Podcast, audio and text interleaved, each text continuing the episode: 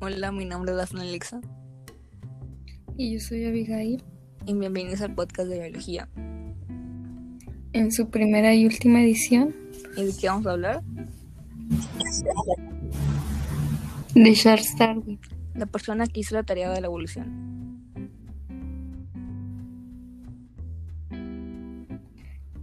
Más específicamente la teoría de la selección natural. aunque se conoce como la teoría de Darwin Wallace. Porque una persona que se llamaba Alfred R. Wallace hizo observaciones muy similares a las de Darwin en las mismas fechas. Básicamente dicen en esta teoría que las especies van cambiando para adaptarse a su medio ambiente.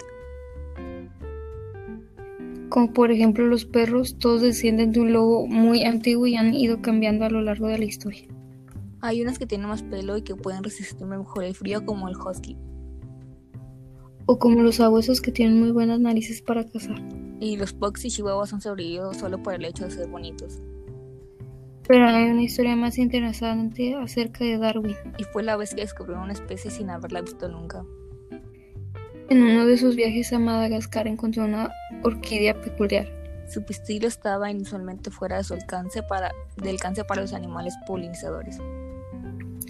Darwin se preguntó que cómo esa planta había sobrevivido todo ese tiempo. Gracias a su teoría llegó a la conclusión de que allí debía haber de haber un animal capaz de polinizarla.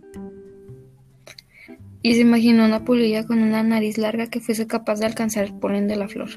Pero fue toda especulación, aún tenían que encontrar al animal. En 1875 alguien descubrió una polilla con las características que Darwin buscaba, pero en Brasil. Fue hasta 1903 cuando encontraron a la polilla buscada. Pero que existiera no significaba que polinizara esa flor en particular. actividad a la cual nunca pudieron registrar. En 1997 un científico finalmente logró comprobar la teoría que Darwin había propuesto hace más de un siglo. ¿Te imaginas que hubiera animal así como Darwin? No odio los insectos. Y con eso...